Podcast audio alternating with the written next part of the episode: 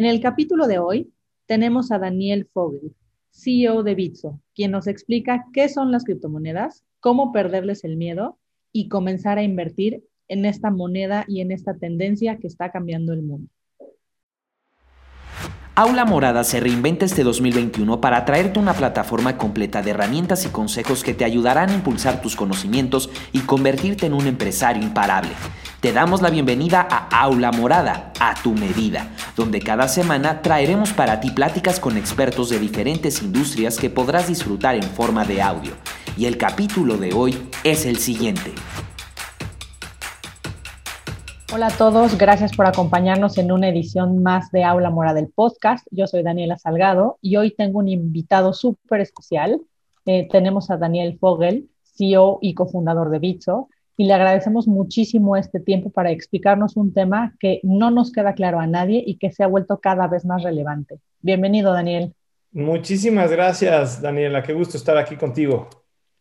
Oye, pues cuéntanos un poco de ti, porque la verdad es que creo que eres una persona súper relevante en el mundo de las criptomonedas. Entonces, contanos un poquito de ti sobre Bitso. Sí, muchísimas gracias. Pues yo soy mexicano, viví en México, eh, crecí, viví en México hasta los 18 años, luego me fui a vivir fuera, estudié ciencias de la computación y economía en la Universidad de Stanford, luego trabajé en un startup de tecnología en San Francisco, de ahí me fui a hacer una maestría de negocios a la Universidad de Harvard.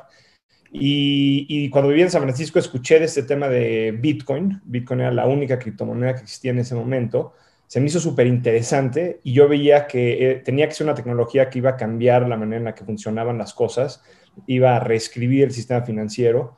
Creo que en ese momento era una idea mucho más loca de lo que estamos viendo hoy en día, cuando hay una, hay una industria que ha crecido muchísimo y casos de uso muy, muy claros alrededor de esa tecnología. En México eh, tenemos ya millones de usuarios que utilizan esta, esta tecnología. Pero, pero entonces estaba, estaba estudiando, cuando estaba haciendo la maestría, conecté con dos personas que estaban a punto de empezar un negocio en México, eh, que era Bitso, y me les uní y empezamos esta empresa y ha estado divertidísimo. Este, han sido seis años desde que, bueno, ya casi siete años desde que empezamos este, el, el negocio. Y, básicamente Bitso es la plataforma más grande de criptomonedas en la región. Eh, te ofrecemos varios productos, pero el producto porque más gente nos conoce, es simplemente accesar este mundo. Entonces tenemos un mercado donde la gente puede comprar y vender criptomonedas, pero empezamos a tener toda una serie de productos y servicios que están construidos arriba de la tecnología, que básicamente ah, incrementan el, acceso y reducen los costos y hacen eh, pues, toda esta experiencia completamente digital para tratar de expandir el, uso de las criptomonedas al, al, día a día de las personas. Oye, vámonos un pasito para atrás. ¿Qué son las criptomonedas? O sea, ¿cómo le explicas a alguien a qué te dedicas? ¿Qué, hace Bitso? ¿Qué son las criptomonedas? Sí, mira, las criptomonedas son el nuevo dinero digital. Este, la primera y más conocida, Bitcoin, fue creada por un seudónimo llamado Satoshi Nakamoto. Digo seudónimo porque eh, hasta hoy en día nadie sabe bien exactamente cuál es su identidad, em, que es una de las cosas muy curiosas de la industria. El primer Bitcoin se creó en 2008 por lo que podemos decir que se trata de una tecnología relativamente nueva todavía, ¿no? Y desde nuestra perspectiva creemos que el boom que hemos visto en los últimos meses es solo el comienzo de la nueva revolución digital, ¿no? Entonces, ¿qué, son las criptomonedas? Si, si, utilizamos a Bitcoin como, como una manera de, como un foco para empezar a platicar de este tema, Básicamente, lo que Bitcoin te permite hacer es tener transferencias de valor digital de persona a persona sin intermediarios que operan las 24 horas del día, los 7 días de la semana, los 365 días del año, y donde estas transferencias digitales de valor no requieren de una entidad central para controlarlas. Entonces, por ejemplo, cuando hoy en día tú mandas una transferencia en tu banco, pues el, el banco actúa como esa entidad centralizada cuando utilizas SPAY, pues el Banco de México significa, y estos sistemas digitales de transferencia de valor han existido y funcionan bien, eh, pero tienen esta limitante muy grande, en nuestra opinión, que es que necesitas tener a una entidad que actúe como juez y parte, bueno, como juez de estas transacciones, ¿no? En cambio, en Bitcoin construyes esto de una manera en donde nadie es realmente el juez mientras te adhieras a las reglas de la red. Que esto es muy importante porque cuando tú ves, por ejemplo, por qué ha crecido el Internet como ha crecido, uno de, de los principios más importantes del Internet es que al ser completamente abierto, permite que cualquier persona se monte a esta tecnología utilizando una serie de estándares comunes. Y entonces eso ha creado una explosión cambria en innovación. Y, esto no había sido posible en los sistemas financieros hasta Bitcoin, porque siempre cuando querías tú innovar en un sistema financiero tenías que pedirle permiso a estas entidades centrales, a estos jueces de estas transacciones y hoy en día por primera vez tienes un mundo en donde cualquier persona se pueda sumar mientras, eh, este, mientras hablen y se conformen con las reglas de este protocolo.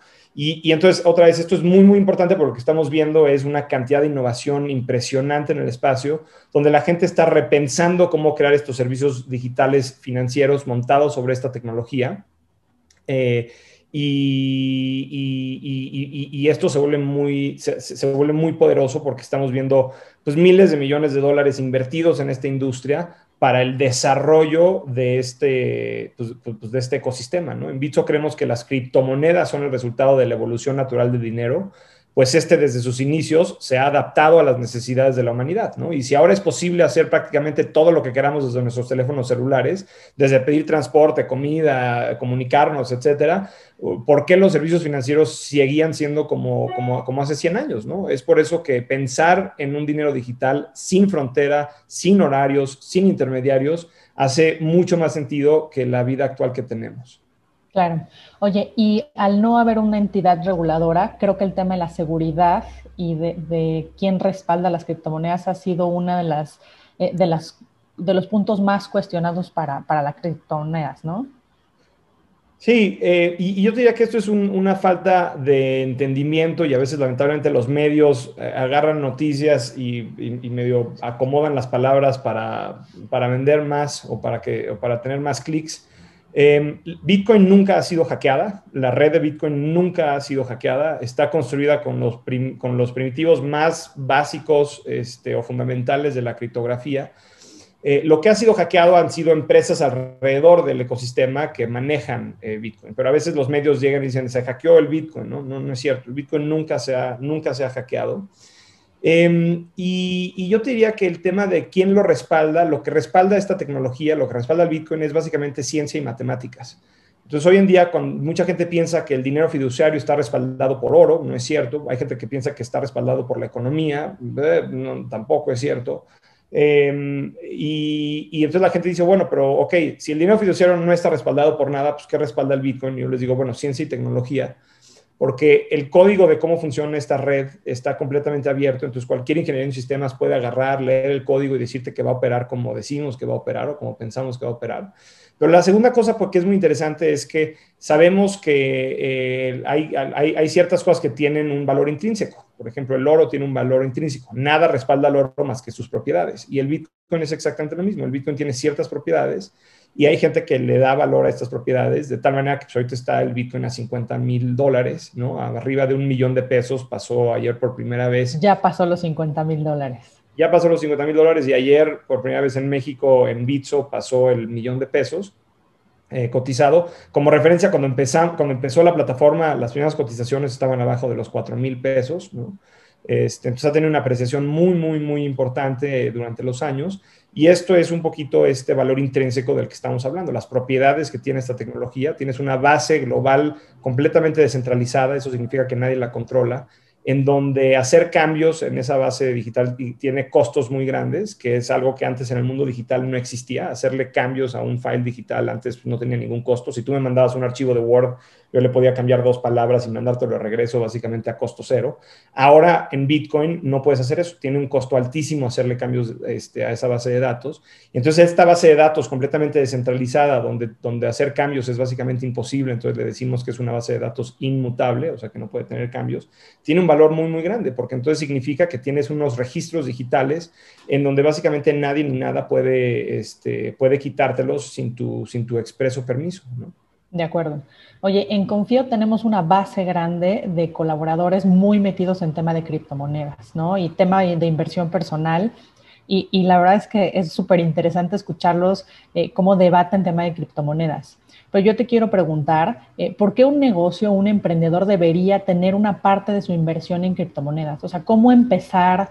Eh, ¿Cómo, fue, ¿Cómo son esos primeros pasos para que un pequeño inversionista o una pequeña empresa pueda tener, em, hacer sus pininos en criptomonedas?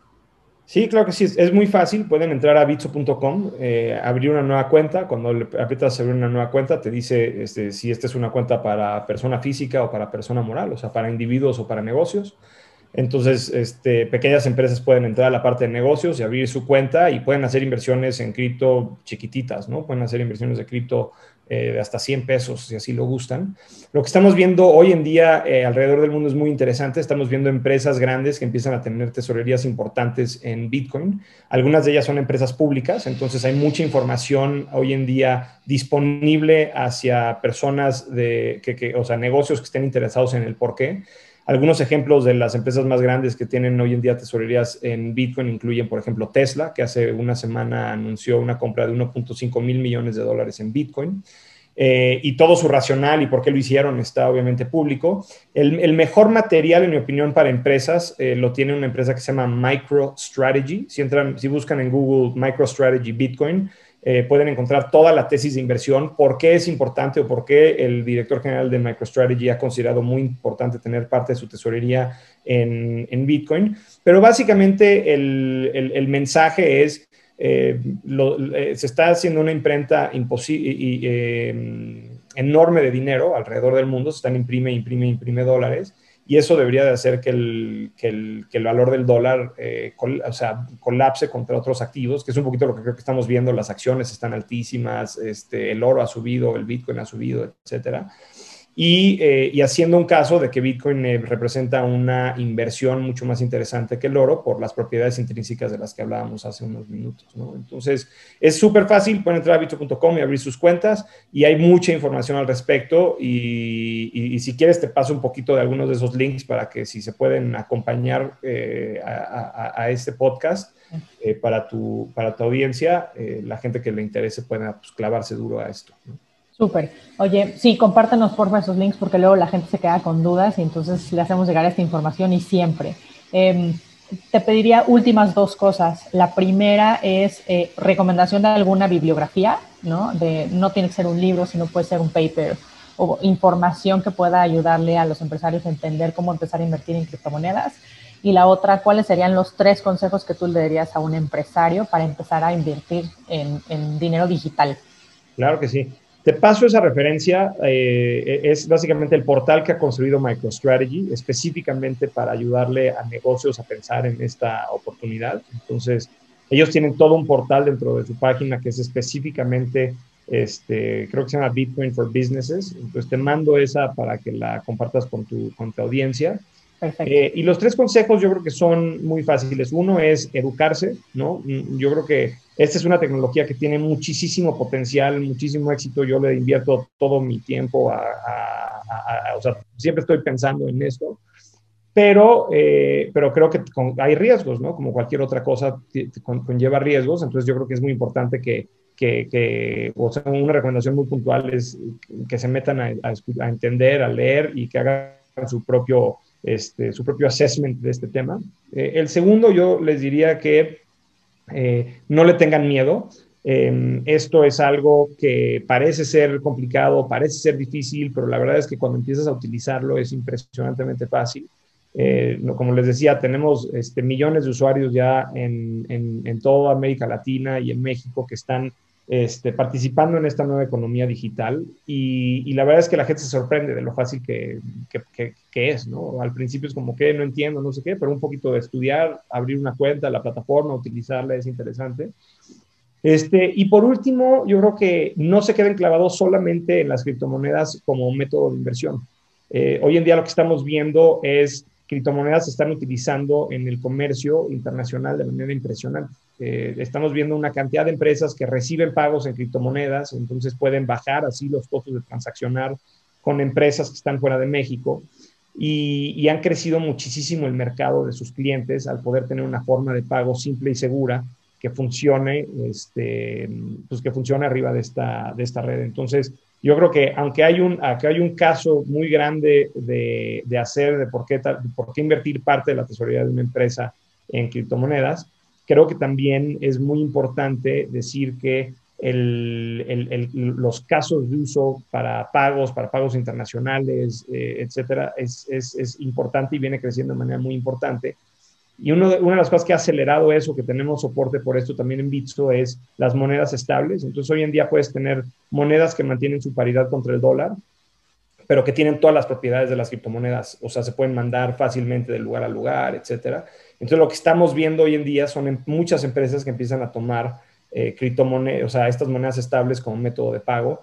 Y creo que eso es una manera muy interesante de los negocios eh, en pensar si están brindando servicios que se podrían brindar mucho más ampliamente y no solamente en México, y, que piensen en, las criptomonedas como un método de pago que ellos podrían utilizar para, pues para otra vez, para interactuar con clientes que no necesariamente estén en, México. Perfecto. Oye, Daniel, muchísimas gracias. Eh, la verdad es que es un tema que, nos apasiona, que cada vez se escucha en más foros eh, y es siempre es bueno tener un experto como tú explicando el tema, ¿no? Entonces te agradezco muchísimo el tiempo y pues seguramente nos veremos más adelante con más consejos para que los negocios que ya empezaron a invertir en criptomonedas eh, puedan además dar un paso incremental, ¿no? Empezar no solo tener una parte de la tesorería, sino también, como dices, que tengan una parte de sus operaciones internacionales en, en dinero digital. Súper. Bueno, pues muchas gracias a todos por escuchar este, este capítulo. Nos vemos la siguiente semana. Esperamos hayas disfrutado este capítulo. No te olvides de seguirnos en nuestras redes sociales. Estamos en Instagram como confío.mx, en Facebook como confío y en Twitter como confío.mx.